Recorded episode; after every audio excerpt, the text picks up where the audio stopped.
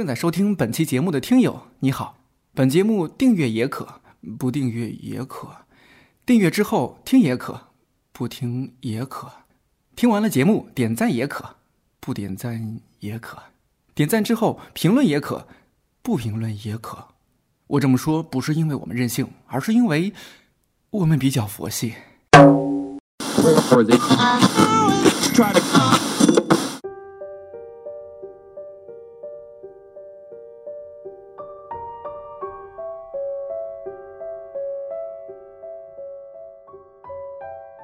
这里是很久不见的看理想电台，我是天天。再不更新，我们这电台就真有点佛系了。记得有一段时间，“佛系”这个词儿特别火。其实严格意义上来说，这两个字和宗教的佛教没什么关系。简单解释，佛系就是无论对待什么事儿，态度都是都行，可以，没关系。佛系这个词儿火起来，主要是因为一篇文章说，第一批九零后已经出家了。从“佛系”这个词儿延伸出了佛系办公、佛系恋爱，还有佛系健身、佛系点赞什么的。之后相关的文章也越来越多，比如说第一批九零后的胃已经垮了，第一批九零后已经秃了，第一批九零后眼睛快瞎了，整个把九零后说的死气沉沉。似乎佛系的九零后人生除了眼前的枸杞，也只有生发剂和保温杯了。文道，你看你对佛学了解很多，不多。你你对现在流行的这个佛系，你作为文青导师，你有何教诲？有文青导师，但我觉得挺好。就我见过，我不知道，其实坦白讲，我不太清楚佛系是什么。就像你刚才讲一样，我觉得多半都是现在的媒体或自媒体，呃，他们是需要故事的，需要每个礼拜有新话题的，需要说法的，要不然这东西怎么样过十万加呢？所以就不断出新说法，一起炒作出来的。但是，假如他们说的是真的，就真的今天，假如真有一批这么一些年轻人，比如说走路不着急，呃，所以乃至于人家跟他争路走的时候，他随便可以让路，又或者说是遇到什么事儿，他都表现出一种君子也不争的那么种感觉的话，我觉得这不挺好吗？这挺好，这恰恰是我觉得中国今天很需要，因为我觉得中国过去。二三十年，直到今天都给人感觉就是我们过去一直说中国太浮躁。今天最有趣的，你知道是什么？就是我们常常遇到一些其实很浮躁的人，都要跟你抱怨慨叹这个社会啊，太浮躁了。现在几点了？都这样是吧？就就如果最浮躁的人都觉得今天太浮躁的话，那么来点佛系不挺好？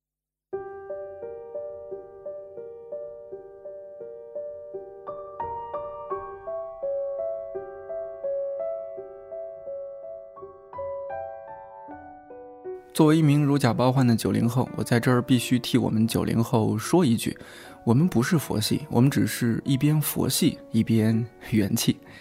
很多人都会觉得，二零一七年自己的关键字是丧吧，钱花着花着就不够了，对象谈着谈着就分手了，或者一不小心水逆又来了。二零一八年已经过去了四分之一，不知道今年的你是不是就像去年的你在朋友圈里说过的那样，今年也是元气满满的一年哦。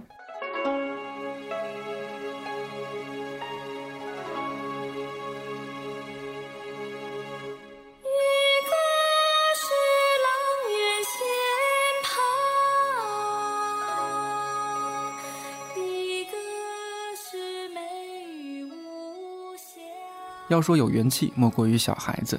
前段时间我去朋友家玩，然后随便按电视遥控器，无意中就切到了某一期正在播出的《天天向上》，嘉宾是很多小孩子。如果你平时关注新闻或者网剧的话，也许听说过他们，就是小戏骨。然后那段时间关于他们的新闻特别多，因为这些小孩子演了一部剧叫《小戏骨红楼梦》。节目现场来了几位主演，我记得是有贾宝玉。林黛玉、王熙凤和刘姥姥的扮演者，主持人说：“林黛玉来哭一下。”小姑娘特别可爱，说：“我酝酿一下情绪。”然后向后转身，几秒之后面向观众，几滴眼泪就出来了。还有那位演王熙凤的小演员，气质和眼神也是特别有《红楼梦》书里边描述的那种味道。粉面含春微不露，单纯为其笑先闻。她在现场飙戏，前一秒还在特别诡异的笑，后一秒就马上变成了一张冷漠脸。现场一众主持人都惊呆了。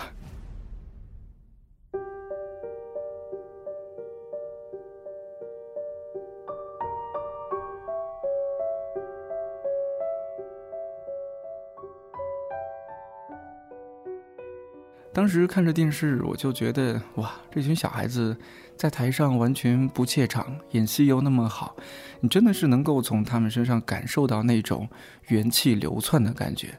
但他们又能够把这种元气 hold 住，然后很好的利用来施展自己的才华。元气似乎也不是小孩子的专利。说到《红楼梦》，我就想到一位和《红楼梦》渊源颇深的作家白先勇。白先勇老师是一名优秀的小说家、散文家，我特别喜欢他的《台北人》《树犹如此》《纽约客》还有《寂寞的十七岁》这几部作品，也经常把这几本书推荐给周围的朋友。二零零六年，白先勇的《台北人》入选二十世纪华文小说一百强，名列第七位。那么前六位是谁呢？鲁迅、沈从文、老舍、张爱玲、钱钟书，还有茅盾，白先勇是前七位中唯一在世的。为什么会把小说家白先勇和《红楼梦》联系在一起呢？一九六五年取得爱荷华大学硕士学位之后，白先勇到加州大学圣塔芭芭拉分校教书，《红楼梦》就是他的主要授课内容，一教就是二十九年。说起来之后还有一个小插曲。一九九四年，白老师从加州大学退休，想起来说：“耶，今后不用教书了。”就特别兴奋地把《红楼梦》讲义稿全部都扔了。结果后来他被母校台大请回去教台大的学生，也是白老师的学弟啊，教他们《红楼梦》。你知道这种感觉就特别像一个高中生高考结束了，然后一高兴就把中学的书都撕了扔了。高考成绩出来之后，发现没考上，要去复读了。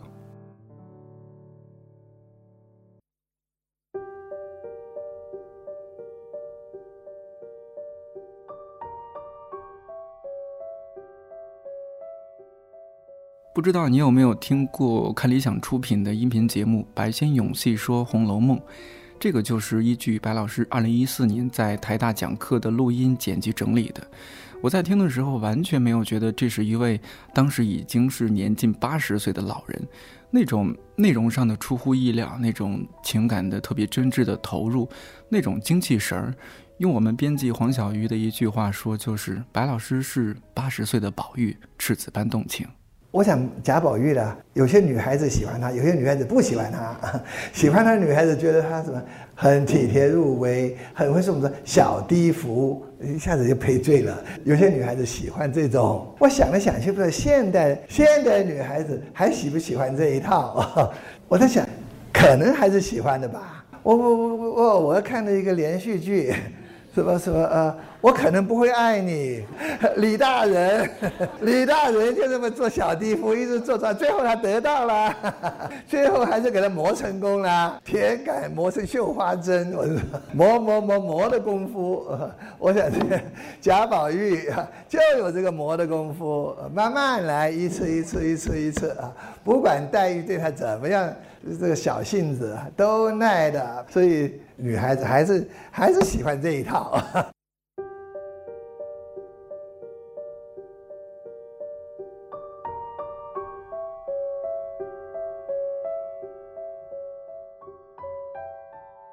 不知道你听刚刚这一段的感觉怎么样？我和另外一位编辑 DY 听白老师讲到，他还看《我可能不会爱你》这部电视剧的时候，真的蛮意外的，觉得白老师哇太坏神了。当然，更坏神的还有，就是白老师后来还在节目里讲到他看《甄嬛传》。也许下次见到白老师，我们可以一起聊聊星座了。写小说推广成一本《红楼梦》，包括推广昆曲，有人把白先勇做这些事儿叫做一个人的文艺复兴。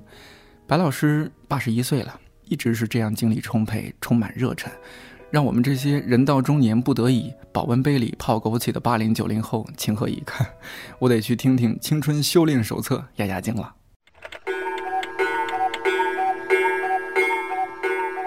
跟着我左手右手一个慢动作，右手左手慢动作重播。哦，这首歌给你快乐，有没有爱上我？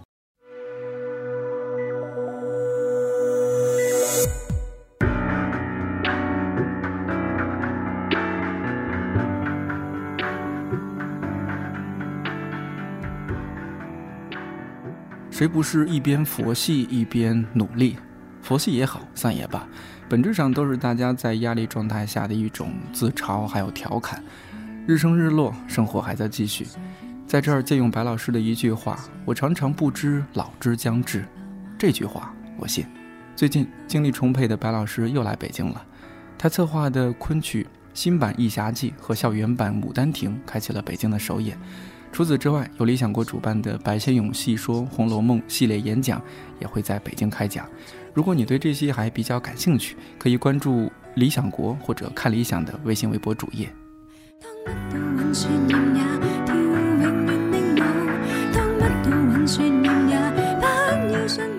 现在正在听到的这首歌《白先勇》来自周耀辉填词，关心妍演唱。虽然说到了春困的季节，但也正是播种新的希望的季节。愿各位不管是几零后，都可以像白老师一样，不知老之将至。